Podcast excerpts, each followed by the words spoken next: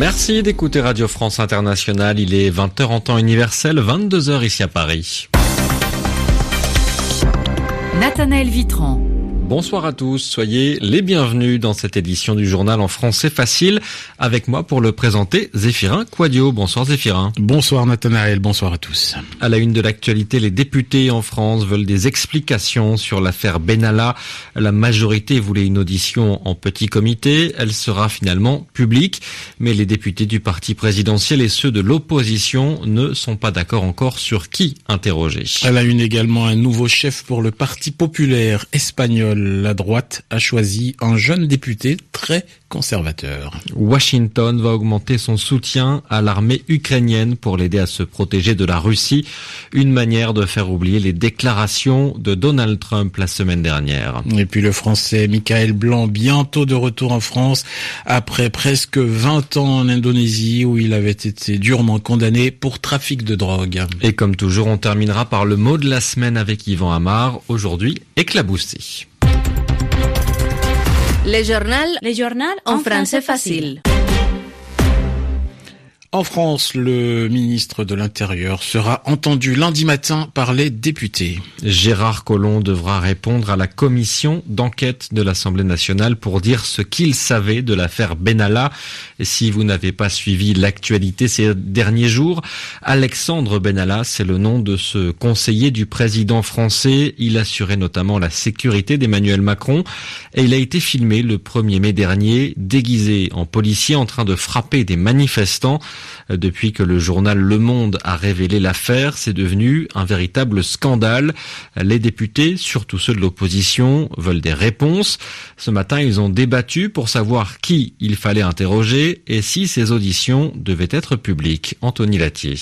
Première question, les auditions de la commission d'enquête seront-elles publiques Oui, le blocage a été levé, la majorité plaidait hier soir pour des auditions à huis clos, mais elle a dû céder, les débats seront finalement transparents, sauf sur les questions touchant à la sûreté de l'État ou si un fonctionnaire demande le huis clos. Deuxième question, qui sera auditionné La liste définitive, là, n'est pas arrêtée, elle fait l'objet de débats difficiles, la présidente de la commission d'enquête a annoncé l'audition du ministre de l'Intérieur et du préfet de police pour lundi.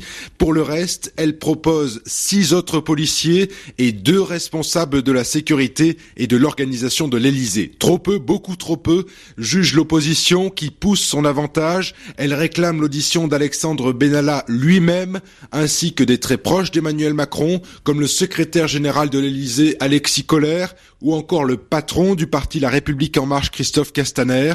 La bataille n'est pas terminée, elle devrait durer tout le week-end. Anthony Latier. Et puis le Parti populaire espagnol s'est choisi un nouveau chef.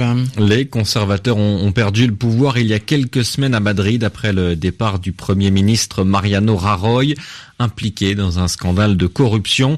C'est Pablo Casado qui a été choisi pour lui succéder.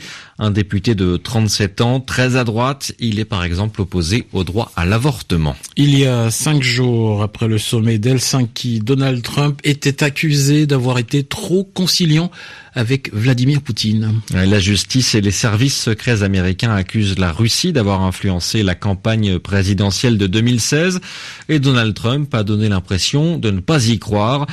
Pour rassurer les alliés des États-Unis, le Pentagone annonce donc une aide supplémentaire de 200 millions de dollars pour renforcer la défense de l'Ukraine. Anastasia Becchio nous en dit plus. Les nouveaux fonds débloqués par les États-Unis vont notamment permettre à l'Ukraine d'acquérir des équipements pour soutenir les programmes de formation et les besoins opérationnels selon le communiqué du Pentagone. Ils doivent renforcer les capacités de commandement de l'armée ukrainienne, ses communications sécurisées ou encore ses moyens de vision nocturne. L'assistance américaine dans ce domaine s'élève à 1 milliard de dollars depuis le début de la guerre dans l'est de l'Ukraine en 2014. Dans ce conflit, l'attitude de Moscou a donné lieu à plusieurs sanctions américaines contre des intérêts russes. Donald Trump a évité d'en faire mention lors de sa rencontre avec Vladimir Poutine à Helsinki, préférant mettre l'accent sur la nécessité de renouer de bonnes relations avec Moscou. Sur l'Ukraine, le président russe s'est borné à insister publiquement auprès de son homologue américain pour qu'il fasse pression sur les autorités ukrainiennes priées de respecter les accords de Minsk, ces accords en 12 points, dont même le premier, le cessez-le-feu, a du mal à être mis en œuvre. Lors de ces entretiens à Helsinki, Vladimir Poutine a avancé des propositions concrètes selon la diplomatie russe. Il aurait aussi, selon Bloomberg, Stoltenberg proposait d'organiser un référendum sur le statut des républiques autoproclamées de Donetsk et Lugansk.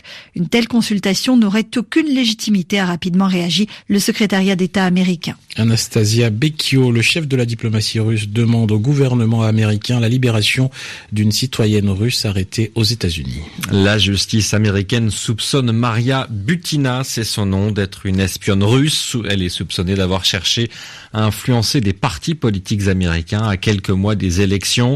Euh, des accusations fausses et fabriquées pour Sergei Lavrov, le ministre russe des Affaires étrangères. L'Égypte et les Nations Unies jouent les médiateurs, c'est-à-dire les intermédiaires à Gaza. Mais pour l'instant, cela a permis une trêve, un cessez-le-feu entre les combattants du Hamas et l'armée israélienne après plusieurs jours de violence dans l'enclave palestinienne.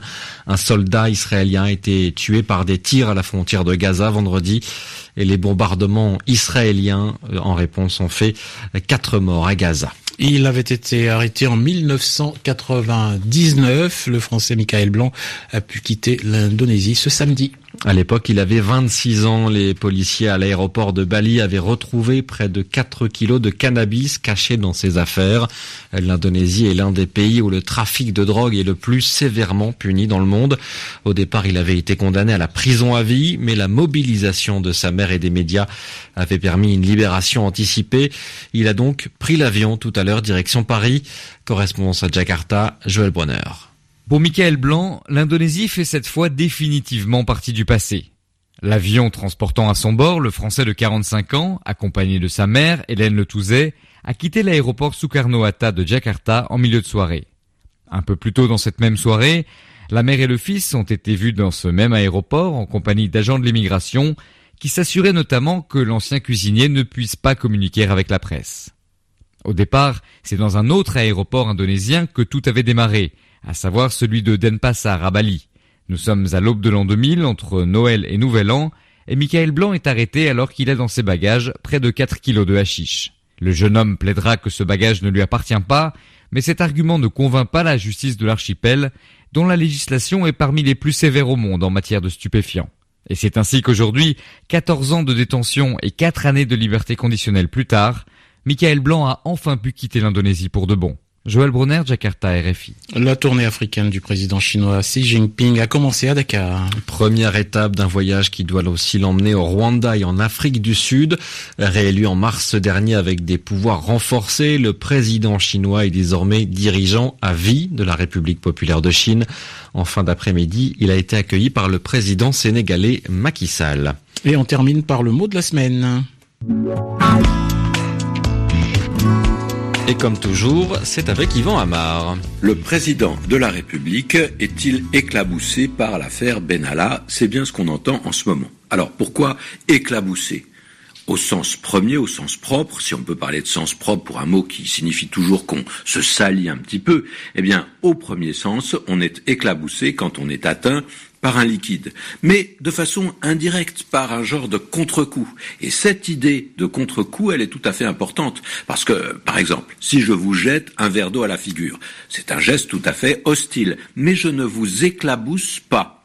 En revanche, si je fais tomber une pierre dans un seau d'eau, vous risquez d'être atteint par toute une giclée, des gouttes qui vont jaillir hors du seau, et vous voilà tout mouillé, tout aspergé. Là, vous êtes éclaboussé. Donc, on a une idée de ricochet. Attention, le mot ne signifie pas forcément une atteinte très grave. On est éclaboussé par quelques gouttes au départ, mais on ne sait pas jusqu'où ça ira. Alors, on voit bien que ce mot éclaboussé, il est presque toujours péjoratif, comme dans le cas qu'on vient d'évoquer. Le scandale éclabousse. En revanche, on peut dire facilement que le succès de quelqu'un rejaillit sur ses parents, son frère, sa femme, ses amis. On n'a pas toujours l'idée de salissure qui va se coller à l'éclaboussure. Ce mot, rejaillir, peut être positif aussi souvent que négatif. Et de même, on parle de retomber avec à peu près le même ordre d'idées.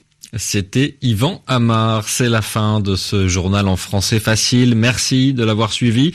Merci Défirin Quadio. Merci Nathanaël Vitran. Et très bonne soirée à tous à l'écoute de Radio France Internationale. Il est 22h10 ici à Paris, 20h10 en temps universel.